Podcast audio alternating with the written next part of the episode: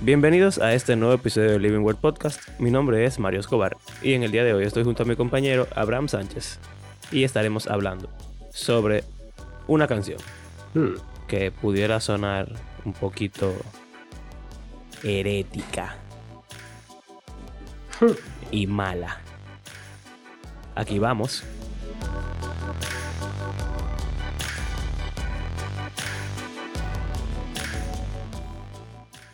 Herética y mala. Yo siento que si tú combinas de quién es la canción con lo que dice la canción, ¿Y quién es el otro tipo? un tipo ahí, qué sé yo. Ni idea. Pero si tú combinas lo que dice la canción con de quién es la canción Con lo que se está diciendo.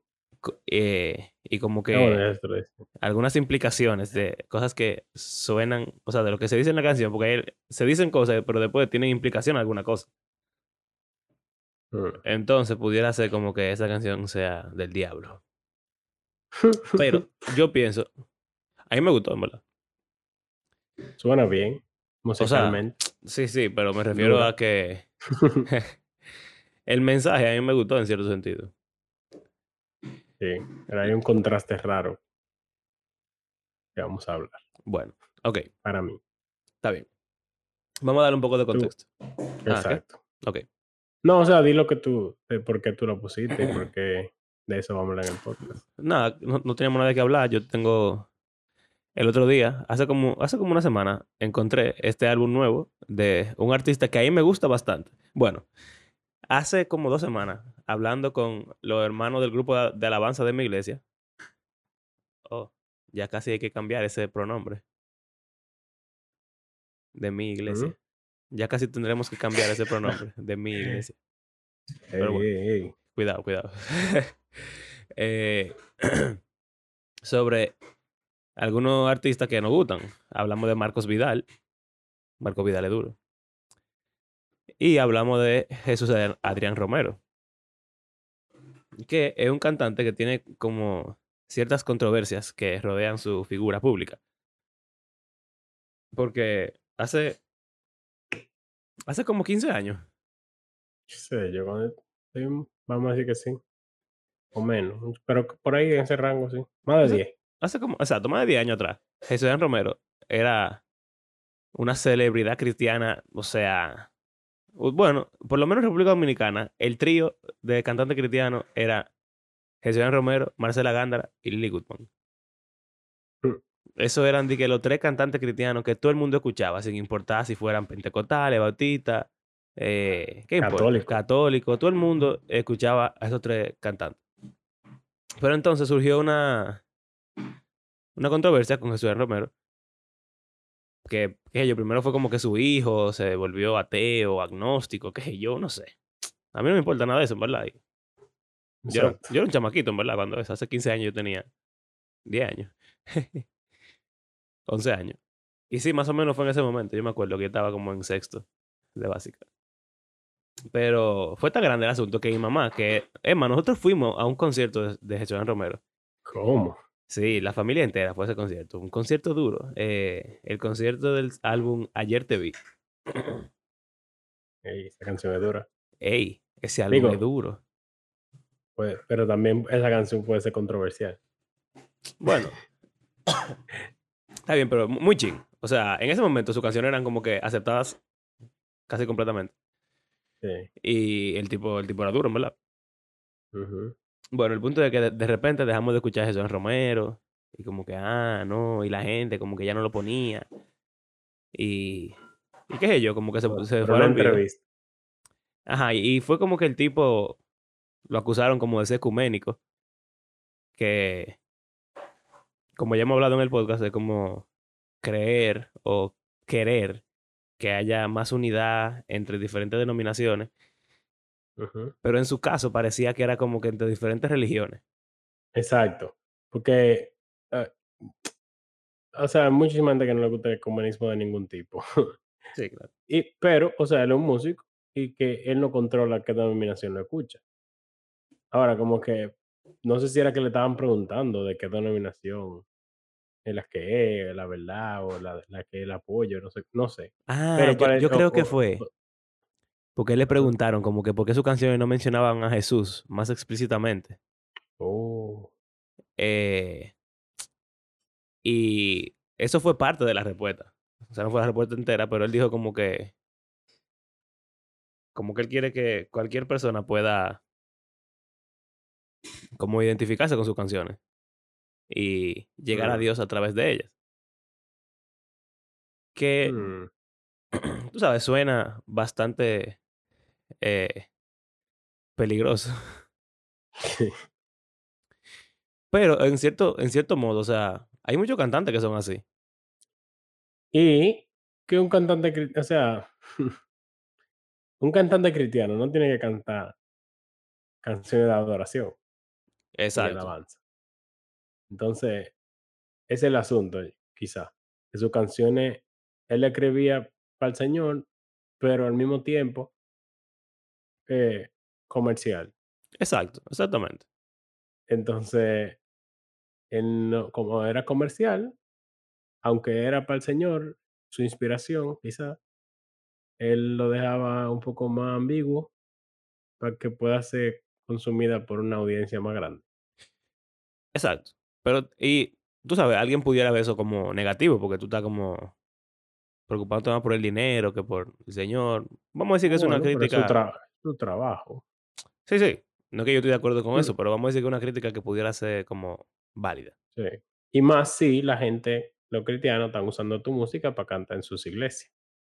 Exacto. Pero entonces, eh, yo creo que también tiene que ver con que el tipo es más así como poético. O sea, tú oyes sus sus canciones, son como de la vida, son como de experiencias, eh. Y en verdad, a mí me gusta eso. Eh, cuando estaba hablando con esos hermanos del grupo de alabanza, Son también, relatable. sí, son como de la vida. Yo puedo sentir que he vivido algo similar. Y hablando de Marcos Vidal, por ejemplo, él es mucho más abierto eh, en cuanto a mencionar a Dios o a Jesús. Pero hay canciones de Marcos Vidal que no tienen nada que ver con Dios o con Jesús, o que no mencionan a Dios ni a Jesús, y hey, son durísimas. Está la famosa canción del payaso. ¿Tú sabes cuál es? No. ¿Tú no sabes cuál es la canción del payaso, man? Digo, ¿cuál es? A ver si Eh, una que la música hace de que tiririti, ti, tiririti, tiririti, ti, tiririti. Básicamente es una historia de un payaso que el, el tipo no quería ser payaso, quería ser de- me- mm, como trapecista. Y entonces un día se, se encarama en el trapecio y se cae y la malla no estaba puesta, entonces el tipo queda como paralítico. Entonces cuando oh, wow. Cuando vuelve de, de su tiempo como de licencia, y llega en silla de ruedas, le dicen que el circo eh, había, había quebrado porque ya no venían niños a la función, que su trabajo quizá él sentía que era ridículo y, y lo avergonzaba, pero realmente era neurálgico para el, el espectáculo porque los adultos iban a llevar a los niños. Y entonces como que ahora el tipo en su silla de ruedas, con su violín, se pinta la cara, se pone su nariz, qué sé yo cuánto, y entonces él es como payaso todavía, después de darse cuenta de que Dios lo hizo así. Así que termina la canción. Dios me hizo así eh, esa es la única mención de Dios, tú sabes, y, y no es una canción de Dios, tiene que ver con el propósito en la vida, con, qué sé yo. Eh, Interesante. y hay otras canciones también que como que ni siquiera lo mencionan a Dios y son más duras todavía, y son más espirituales.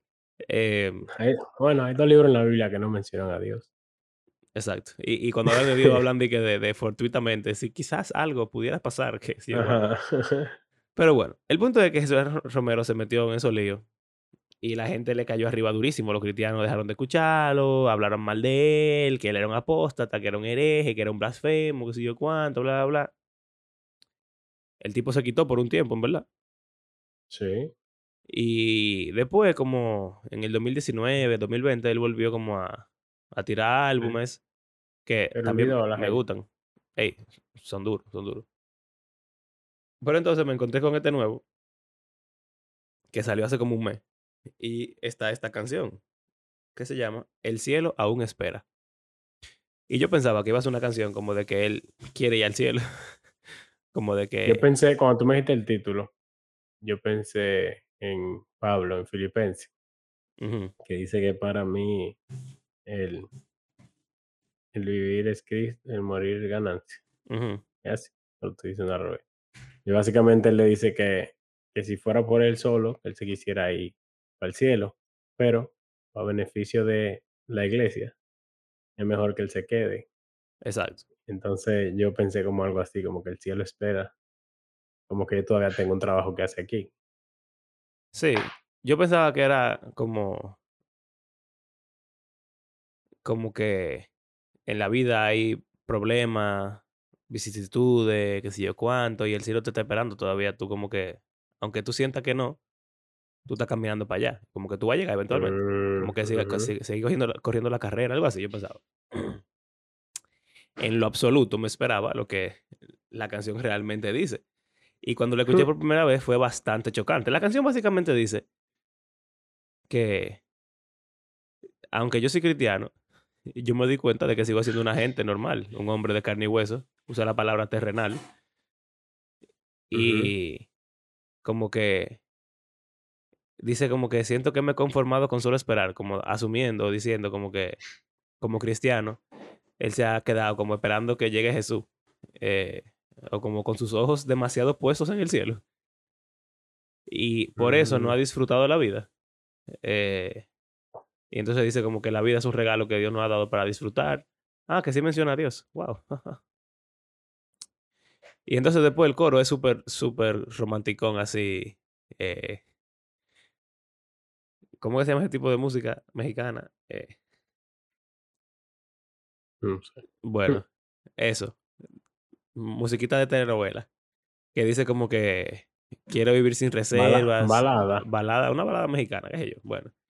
Eh, como quiero vivir sin reservas, disfrutar la vida, reírme, quiero sentarme en la mesa con mis amigos, eh, eh, amar sin reservas, como que, qué sé yo, cosas así, como pila de, de románticas. Mm. Y entonces dice que quiere hacer todas esas cosas así, bien terrenales y, y mundanas, se pudiera decir. Pero no mundana como con relación al pecado, sino que son parte de la vida No, del mundo. la vida bajo el sol. Bajo el sol, exactamente. Que quizá por eso que me gusta la canción. Porque Yo lo pensé recuerda. full esa parte del coro que es Eclesiastés 100%. Exacto. Por eso quizás a mí Pero, me, me gustó. pero, eso es algo que me llamó la atención. No porque esté mal disfrutar la vida que tenemos, sino que me pareció como que el cielo pintado como algo no tan, no, no sé, o no tan, no, no que no tan bueno. No tan llamativo. Sí, porque lo vi en la otra parte que no era el coro, como que cuando hablaba de la vida momentánea en contraste con la vida que se tendrá en el futuro en el cielo, él decía, hacía énfasis en los sentidos y las cosas que uno hace con ellos, y implicando que en el cielo uno no va a tener eso. Entonces ahí yo noté como que, tú sabes, yo no había oído la canción, entonces yo estaba, tú me dijiste que lo oyera, yo estaba ya como alerta de una vez, desde el principio. Y yo lo que noté de una vez es que, ah, ok, influencia platónica, todo es espiritual en el cielo, y eso es lo único que importa, que sí, ok. Pero después veo la otra parte, que yo dije, oh, full eclesiastés. Bajo, la vida bajo el sol, todo el mundo se va a morir, así que aprovecha la vida que tú tienes, come, bebe y disfruta eh, con, con los demás, porque después de aquí, quién sabe qué va a pasar. Yo no, en verdad, hasta que tú lo mencionaste ahora mismo, yo no me había puesto, no me había fijado en esa posible interpretación. Pero yo creo que es lo contrario, lo que él está buscando con esto, pero no por la canción. Creo que sí en la canción parecería que es así. Lo que pasa es que después yo me seguí oyendo el álbum y como que oí algunos videitos aparte, como comentarios. Y hay un comentario particular, eh, como un, short de eso de YouTube, que él dice como que, o una cita de otro tipo, qué sé yo. El punto es que, que lo que él está diciendo es como que los cristianos se han vuelto tan espirituales y le han dado tanto valor a lo espiritual que han dejado de vivir la vida y han dejado de, como que les da miedo vivir como en el cielo ahora. Eh, a, a lo que quería ir. Que en entonces es como lo contrario de lo que está diciendo. Exacto. Exacto.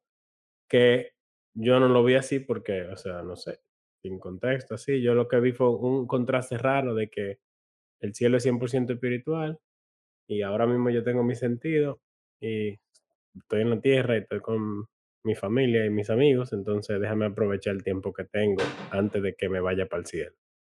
Pero yo lo que veo positivo es que eso que él le gusta del estar aquí en la tierra son cosas de las que no se van a desaparecer en la nueva creación. Entonces, comienza a vivir hoy como si ya tuviera la nueva creación. Algo que, que se dice mucho en Bible Project, por ejemplo. Cuando se habla de la carta del Nuevo Testamento.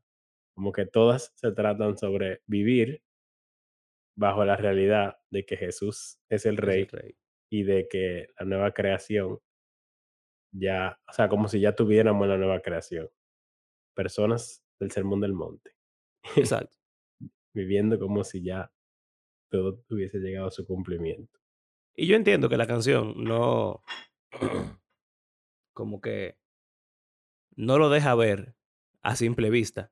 Pero también, yo creo que es porque tú eres un tipo muy como leído. que a pensar eso de una vez. Yo realmente no lo pensé así, sino que simplemente lo vi como su significado más, más plain, más básico, como que, ok, yo soy cristiano, Ahora quiero ir para el cielo, pero estamos vivos ahora mismo. Entonces, como que ya eso fue todo lo que yo, lo que yo entendí. Y bueno, yo le mandé la canción a uno de los, de los tipos del grupo de alabanza, ¿sabes? Porque como estábamos hablando de eso y me encontré con esto, era como, como que perfecto. Y le dije, tírate esa canción ahí del diablo. Y él estaba como alarmado con la canción. Mm, Me dijo, sí, Por lo de disfrutar la vida. te voy a decir exactamente cuál fue la, la frase. Yo pensaba que él iba a estar más alarmado con, con lo del final. Con, con que dice que yo quiero vivir la vida y disfrutar y, y qué sé yo cuánto, El porque el cielo cielo aún espera. espera. Como que eso fue lo que más me chocó. Exacto. Qué Eso raro es que una que, persona no quiera que, o no esté llamando al cielo. Eh, eso fue lo que más me chocó a mí, porque a pesar de que yo estoy de acuerdo con todo lo que dice la canción, y Eclesiastés es mi El, favorito, y yo quiero el- disfrutar el la cielo no vida. ha llegado, así que disfruta. Exacto, pero como sea, yo siento que te- ten- tenemos como que anhelar que venga. Claro. Pero obviamente tampoco es que la canción dice que él no quiere que el cielo venga, es simplemente Pero, eh, una bueno, declaración de mm, que... porque en un sentido, es que el cielo no es lo mismo. El cielo espera cuando tú te mueras a que Jesús venga. Que algo que yo veo en la Biblia es que genera, que en contraste con algunos cristianos que, que hemos escuchado, de que quieren morirse para irse al cielo. En la Biblia yo lo que veo es un anhelo de que Jesús vuelva, sí, que es diferente, pero el cielo, eh, o sea, como que el cielo espera puede implicar las dos cosas, sí, de que no claro, me quiero yo... morir o de que no quiero que Jesús venga todavía. Como, como la gente de que, ay, ojalá venga después de yo Después que yo me casé. o después de tener hijos, no saben Sí. lo que dice. No, no, no tienen idea. Bueno, o sea, Es bien, pero... es, es bien, pero, pero, bueno, ok. O sea, lo que, lo que quiero decir es que... como que en una canción, esa, toda esa teología no es tan... Bueno, en una canción latinoamericana, por lo regular, toda esa teología no es tan evidente. En no, canciones de- del círculo reformado, del círculo anglicano, eh, ahí uno como que ve que meten en mucha teología. Latinoamérica, en Latinoamérica yo no creo que haya una teología fuerte de, de nueva creación. Exacto. Entonces, como que es, es verdad, es muy probable que tú tengas razón. Como que parte del problema de la canción sea una mala interpretación de lo que es el cielo, de lo que es la nueva creación, de lo que significa que Jesús vuelva. Pero creo que es inevitable eso y que en general la gente que escucha la canción tampoco va a estar dándole mente a eso. Sí, es verdad. Eh, pero bueno, Lo que el tipo me dijo que le dio más, como que le causó más ruido, fue la frase que dice: "Quiero vivir con más ganas, cantar y alegrarme sin poner medida". Hedonismo. Y y yo como que: "Oh, pero eso es como como que es verdad, está romanticón, pero no no está diciendo nada". Pero su lo que le pregunté fue como que si él cree que es muy mundano. Y entonces me dice que sí, como que siente que quiere ser muy empático con todo el mundo y que es como mundano. Que sería la misma crítica de siempre, de de lo de el ecumenismo, de no ser súper rígido con Es que sus canciones no sean de doctrina, básicamente, exacto, ni de la Biblia per se. exacto. Pero entonces después nos metimos como una conversación de que yo creo que es valiosa la canción en el sentido de darle ese como contrapeso a algo que pasa muchas veces en la vida de los cristianos, y es que no viven en la vida o no quieren vivir la vida. Yo tengo ejemplos clarísimos de de eso en mi vida o en vida de personas que conozco muy de cerca. A ver, tírate uno a ver. O el hecho de tú, por ejemplo, haberte convertido y dejar de juntarte casi como intencionalmente con tu familia biológica, que lo que más importa es la familia de la fe. Wow. El diale. Es verdad, eso pasa mucho. Entonces, eso es algo así, como que, bueno, lo que importa es bueno, y tiene lógica en un sentido, pero es lamentable su o sea, la la consecuencia Y sobre todo la forma en la que pasa. exacto, Si es te, te un y como que, exacto. Eh, es porque no es lo mismo que la gente te afuere a ti por tu fe, a que tú saques a los otros de tu vida Sí. por tu fe. O que naturalmente con el tiempo se vayan distanciando por la fe, a que tú intencionalmente y abruptamente como que le bajes los breakers y, y ya. Es verdad. Eso es un muy buen ejemplo, en verdad. Eh, también algo en mi vida particular eh, es lo de bailar. Eso es, eso, eso es una mm, espina que yo tengo en mi corazón por siempre. Que en nuestra boda, Carla y yo no pudimos bailar. Pero entonces, Carla y yo no sabemos bailar. Entonces nosotros queríamos, no sabemos bailar porque somos cristianos, men. Esa es la razón por la cual no sabemos bailar. Porque en nuestro círculo cristiano bailar es mundano. eh, y, y qué sé yo. O sea, tú ibas a una fiesta a bailar, eso del diablo, básicamente. O sea, ahí tú vas a pecar, no sé qué. Siempre hay bebida eh, Sí, sí. involucrada, no sé qué cuánto. Y entonces, que no o sea, hay un cierto, hay cierta verdad en que, en No, y que que los bailes tienen una un índole sexual. sexual, qué sé yo, bueno. No es que, no es que nada de eso sea verdad, pero también hay un punto en el cual pienso que estamos siendo muy espirituales. Ey, el otro día en la iglesia te pusiste a hablar de que de bailar muchísimo antes de comenzar. ah, Yo sí, dije: sí, "Oh, sí. pero Mario está loco". Bailar con Jesús, bailar con Jesús. ¿Y que dónde Eh, es hasta dónde él va a llevar eso es lo que decía la- el versículo. Sí, es verdad. Bueno, exacto. Entonces, yo me acuerdo una vez que yo hablé con mi suegra de, de como que ella me preguntó de bailar. Y yo le dije, bueno, que, eh, que para mí es difícil discutir eso porque que David danzaba. David danzaba. Los israelitas también Los bailaban en israelitas bailaban. David se encueró a bailar. No, se encueró. Bueno, Y quizás eso no, no fue que se encueró, sino que se quitó el atuendo real. Pero el punto es que el tipo se puso a bailar enfrente de todo el mundo y él era el rey, aparte de ser un sacerdote y, y, y el Mesías, básicamente, el tipo se puso a bailar. Eh, Sí. Pero entonces, no sabemos bailar porque, no som- porque somos cristianos, nunca aprendimos. En nuestra familia no se baila mucho por, por, por eso mismo. Eh, pero lo heavy es que en nuestra familia, a las dos, de parte de padre, bueno, el papá de Carla se convirtió hace un tiempo ya, pero mi papá no- todavía no se ha convertido, no es cristiano. Entonces, nuestra familia eh, extendida son normales y bailan, y bailan pila. Y, y es más, la familia Carla de San Cristóbal, ya tú sabes qué. Entonces, ¿qué, qué cosa? Que nosotros no sepamos bailar. Pero entonces dijimos, bueno, nos vamos a casar. Es la excusa perfecta para coger clase de baile Y de paso, bailar en la boda. Y bueno, no lo hicimos, no lo pudimos hacer. Para Mm. no, para no tirar veneno aquí. Por el, por el COVID. Por, por el cristianismo. El toque de queda. por el cristianismo, no, no bailamos. Entonces yo digo, conchale, por no ser de tropiezo. exacto. Eh, Dios no hizo para bailar, creo que. Es algo natural. Y entonces cuando estamos en una... eh, hace un tiempo fuimos a, la- a una boda de una hermana de la iglesia. Y bailamos, men. Sin saber bailar. Sin saber bailar. Tú estabas ahí. Y fue heavy. Estábamos, estábamos disfrutando, men, en verdad. Entonces, ese es otro ejemplo que, por lo menos en mi vida personal. Eh, y algo que también siempre digo es que me gustaría poder salir con algunos amigos que no son cristianos a beberme una cerveza. Como yo dicen, que "Ey, vamos a beber una cerveza. Pero es que sí. yo no bebo cerveza, a mí no me gusta. Y quizás si yo no fuera cristiano, yo hubiera desarrollado ese gusto por la cerveza, como todo el mundo lo hace naturalmente. Y, y no hubiera pensado que ir a un bar a, a beberse un trago sea algo pecaminoso necesariamente.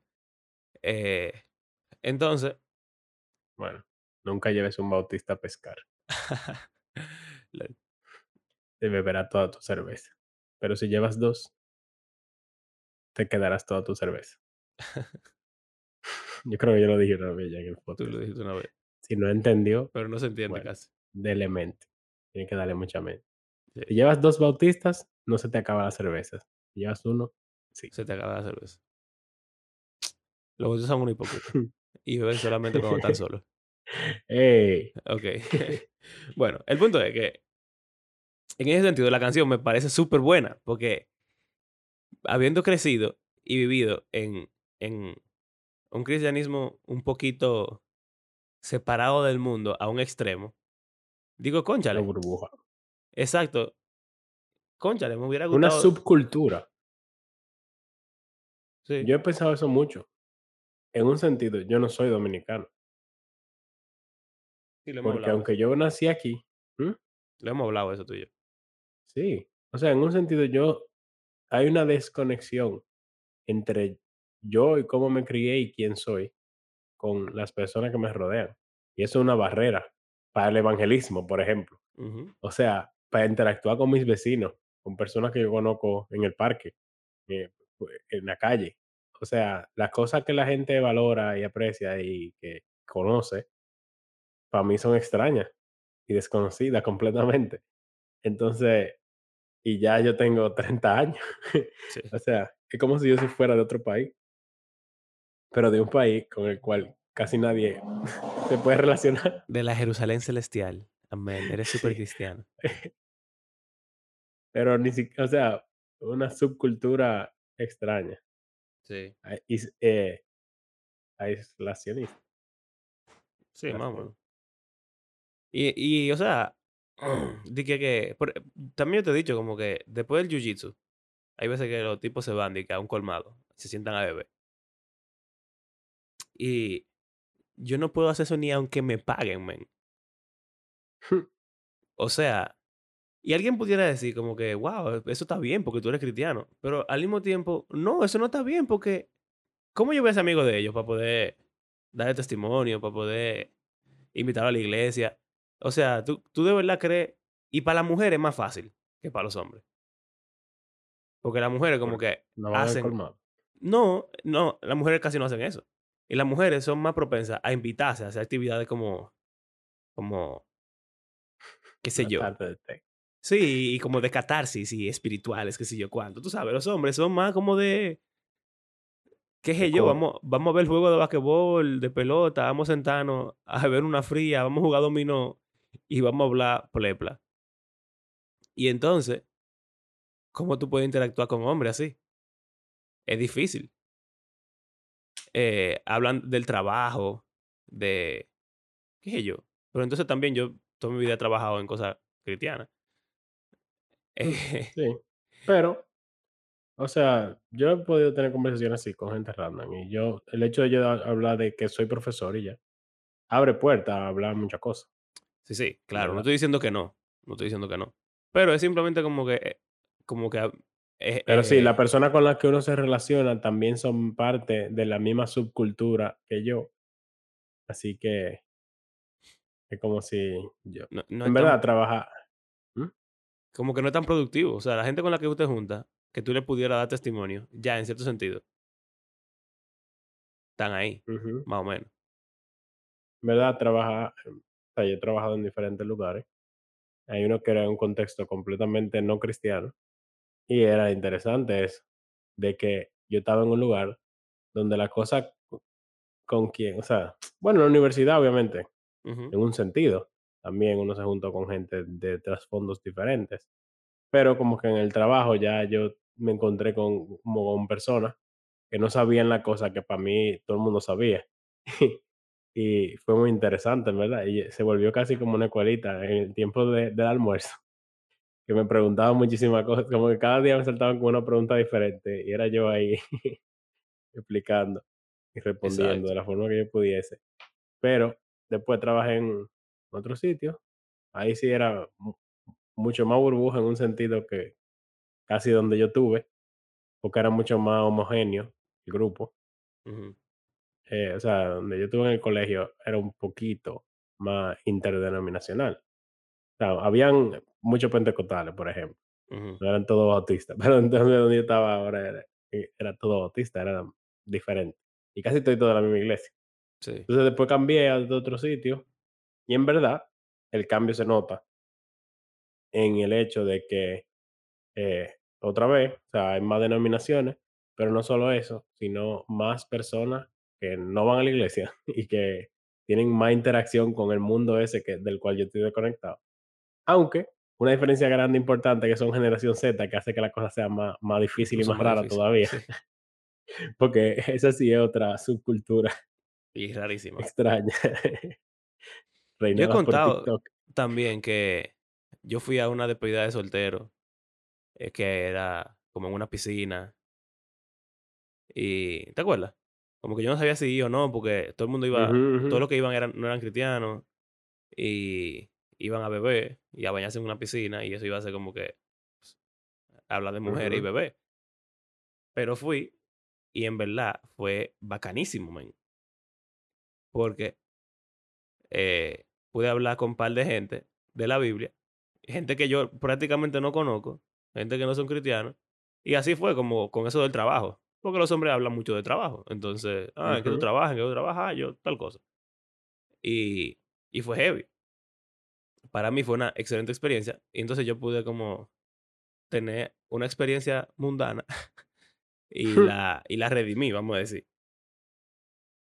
Aunque no quisiera decir redimir, porque no es que yo pequé No es que tú hiciste una no hice nada no, y yo no hice nada malo que Ah, necesitara ser redimido. Eh, lo lo digo en el sentido de como quise que valiera la pena para algo espiritual, pero en cuanto a términos carnales y mundanos, fue bien y no no fue que yo pequé en ningún momento. Eh, y tampoco fui fui de tropiezo para nadie y fue bien, fue bien. Y hasta puedo decir que me di mi par de traguitos y no me siento mal al respecto. Siento que Mm. estaba como en el en el en el loop de la humanidad. Ya sí pecaste porque fuiste de tropiezo a todos nuestros oyentes. Uf, oh Dios, lo siento. Entonces, para mí, esta canción, como que en ese sentido, tiene un valor especial. ¿Tú dijiste el nombre del Se llama ah, El cielo aún espera, por si acaso, en verdad. no, yo digo el el artista. Ah, Jesús Romero, sí, claro. Tú lo mencionaste así. Al principio hablamos de al principio no, exacto. Eh, óiganla, señores, óiganla. Y cuéntenos su opinión. Eh, Bueno, yo yo soy muy extraño. Yo lo entendí de una forma muy diferente. bueno, pero eso es lo heavy de las canciones, de la música, como que no, nadie la Sí, va a entender la- de la misma manera.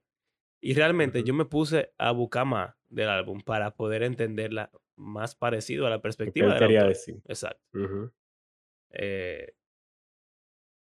entonces, este, este tipo de, del grupo de alabanza, me estaba, yo le dije como que para mí es valioso por eso del balance, el- un balance entre, no sé, extra espiritual eh, y disfrutar la vida No, y como, pero algo bíblico también, de que tú estás en o sea e es parte de la bendición de Edén, vamos a decir, de Sí, ser fructífero, de multiplicarse y de disfrutar de la creación de Dios. claro, comer, estamos estar con aquí. amigos, reír. Y por eso me alarmó un chin eso esa parte de de como que soy terrenal, como que eso iba a terminar, porque creo que es importante que esas cosas que a uno disfruta de aquí permanecerán y serán o sea, lo de ahora es una sombra de lo que viene. Así que el cielo espera, pero el cielo va a ser mejor. Mejor que esto. Y sabes que Pero no gente significa que tú no debes vivir como que ya tú estás en el ahora. Esa sería la obviamente, o la claro, enseñanza. ni tampoco deberías no querer que llegara.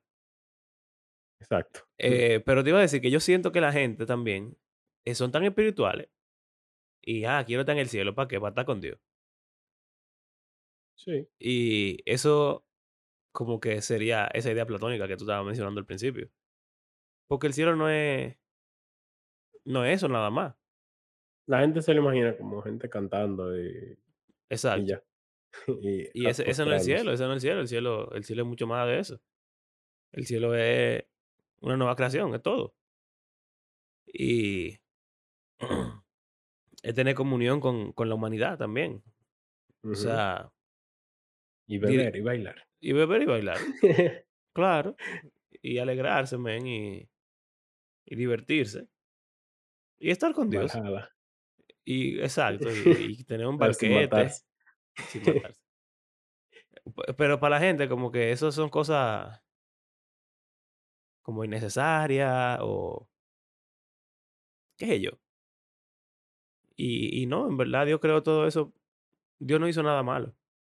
Y si Él no hizo nada malo, pues entonces en el cielo no puede haber nada, eh, o sea, no puede faltar nada bueno en el cielo. Y si todo lo que Dios creó es bueno, pues entonces no puede faltar nada de lo que Él creó. los hospitales son buenos, pero Juan Luis dice que en el cielo no hay.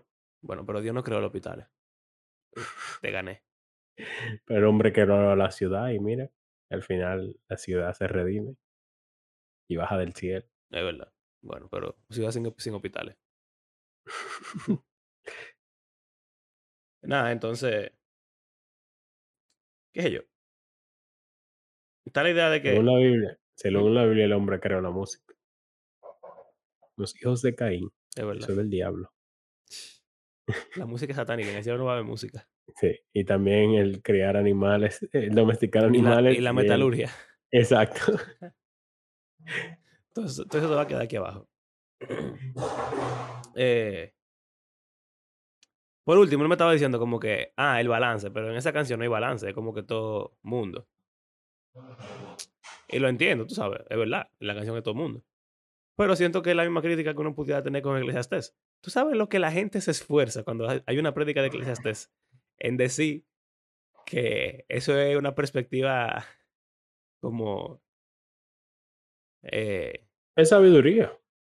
sí, pero Ah, co de de como que decir que el decir decir predicador está equivocado. Ajá, y de que y de que él estaba en un momento alejado del Señor, y de que al final es que él cae en cuenta de que todo lo que él dijo, como que hay que temer a Dios y no sé qué cuánto.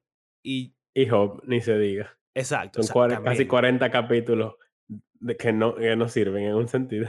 Entonces, entero cónchale, no, no, men, o sea, uno tiene que tomar los mensajes como yo pienso que uno de tiene que tomar los mensajes solo sirve el el último capítulo 2. capítulo, exacto. Uno tiene que tomar el mensaje y aplicarlo. Y si el libro entero de Eclesiastés es un libro sobre cómo la vida es oscura y azarosa, literalmente, eh, porque eso es lo que dice, eh, pues es así, esa es la realidad. Y nadie puede cambiarlo, esa, esa es la realidad de la vida, que va a cambiar, es verdad. Dios va a poner todas sus cosas en orden, pero yo no tengo que necesariamente, cada vez que lea Eclesiastés, darle el contrapeso de, qué sé yo, lo celestial en un sentido. No, que, no es que esté mal hacerlo, pero, pero uno puede, no siempre hay que decirlo todo. No, y Y, que el punto del libro es una exploración de la vida sin sin Dios, en un sentido. Si no existe nada más, o bueno, de la vida en sí. De, cómo uno percibe la vida. sol. Exacto, cómo uno percibe la vida. Como es la vida para todos. Porque en verdad en el libro él habla mucho de Dios. Sí, y Y de, cómo Dios está presente en todo. y no sé cuánto. Pero lo que pasa es que no importa qué tan presente esté Dios en la vida. Estamos aquí y Él está allá. Y es como una brecha en la experiencia. Eh, pero entonces tú dices eso y suena como que, ah, tú no crees que Dios está en todo lugar. Hay No. una postura ahí de, de que Dios creó y soltó la cosa en banda. ¿Cuál es? Ajá, el deísmo. Exacto. Pero bueno, nada. Eh, ¿Qué sé yo? A mí me gustó la canción. Eh, Interesante. no, no diga que la canción más edificante del mundo, no una Pero que no es una canción de teología, ni de, adorar. alaba- ni alabanza, ni de adoración. Que Exacto. fue algo que hablamos en un episodio anterior de que la música cristiana es aburrida. Sí. Y en verdad, su enfoque ahora mismo es literalmente hacer otra cosa. literalmente es hacer, hacer canciones que le guste a, a él y a quien lo oiga. Exacto. No canciones que se tengan que cantar en iglesia. Porque en verdad es, una, es un peso muy fuerte. Sí. Tú tienes que producir canciones que sean como para poder usarse en adoración. Church approved. Exacto. fuerte. Un Ologetti, Shane and Shane, esa gente. Eso, es- Sí. eso es difícil. Sí, se vuelve, eh, también se vuelve como un negocio, aún más con la experiencia de adoración. Mientras que esto es mucho más genuino, tú sabes, como que, bueno, yo siento esto, quiero hablar de esto, quiero Todas las canciones se vuelven lo mismo. La misma Sí. progresión de acordes y los mismos mensajes, todo. Yo era Así que, malo y vi a Jesús y me uf, transformó. y amén, aleluya, alabo. Y hay un puente, después el coro cinco veces, y después tú dices, después la, oh, prende la luz y la máquina de humo. oh. y termina así de que, amén. Te alabamos, Jesús.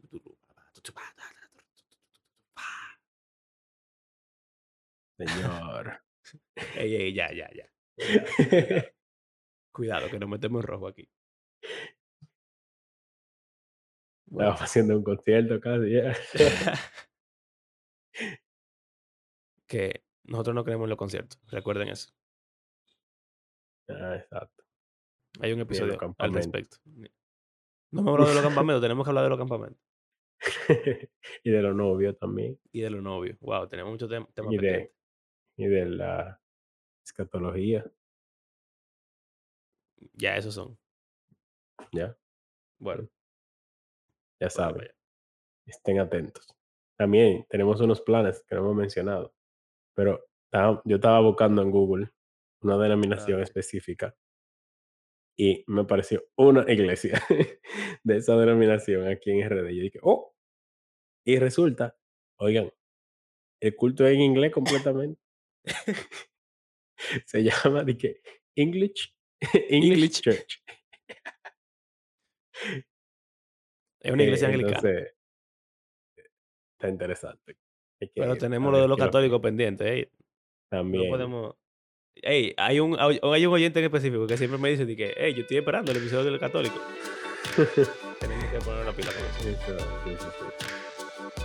Bueno, gracias por acompañarnos en este episodio. Recuerden que creemos que la Biblia es un libro que está vivo, que tiene el poder para transformar la vida de sus lectores y todo el mundo.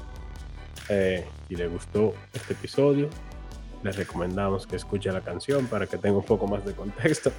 Y si le gusta la canción, compártala con otros o no, si no quiere ser de tropiezo con el contenido. Pero si le gustó el episodio, puede mandarlo para que tengan contexto, para que también puedan escuchar la canción. Entonces, ya, ahí ustedes saben. Payola Bueno. para el podcast y payola para Jesús Romero. Exacto.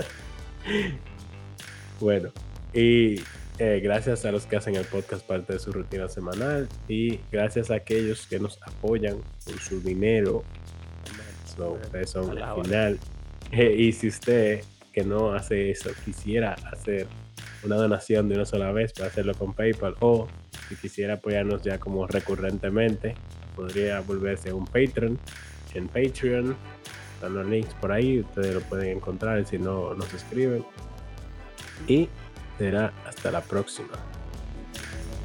Hasta luego. Y la vida es un regalo que se nos ha dado para disfrutar.